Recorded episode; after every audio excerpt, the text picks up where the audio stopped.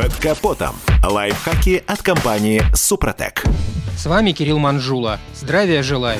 Никакого секрета я вам не открою, если скажу, что автомобиль – сложный механизм. И для работы такого инструмента требуется весьма точная настройка. Это касается каждого агрегата – двигателя, трансмиссии, подвески. Естественно, заниматься такими настройками должны профессионалы.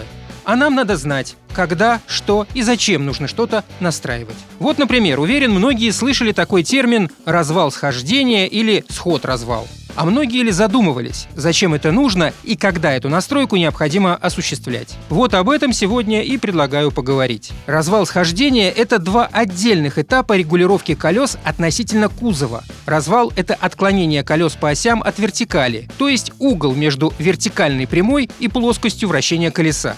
Схождение – это угол между плоскостью вращения колес и продольным сечением автомобиля. Согласен, без наглядности понять будет сложно. Любознательным я советую поискать в интернете, картинок там много. Сейчас же подчеркну лишь одно. Неправильная регулировка схода-развала может привести к проблемам с управляемостью автомобиля, а значит повлиять на безопасность движения. Если сбить эти регулировки, то автомобиль будет уводить в сторону при движении прямо, а при повороте руль будет вести себя неадекватно. Кроме этого, неправильная регулировка развала схождения приводит к быстрому износу покрышек и повышенному расходу топлива.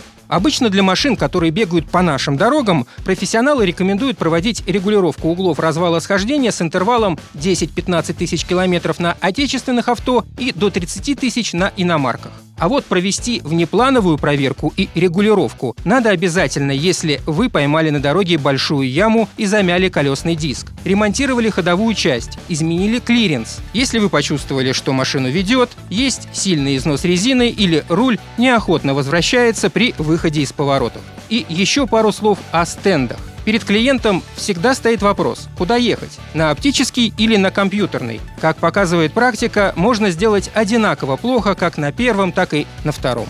В конечном итоге все зависит от мастера-развальщика и от того, с какой любовью он относится к своему оборудованию и к своей профессии. На этом пока все. С вами был Кирилл Манжула. Слушайте рубрику «Под капотом» и программу «Мой автомобиль» в подкастах на нашем сайте и в мобильном приложении «Радио Комсомольская правда», а в эфире с понедельника по четверг в 7 утра. И помните, мы не истина в последней инстанции, но направление указываем верное.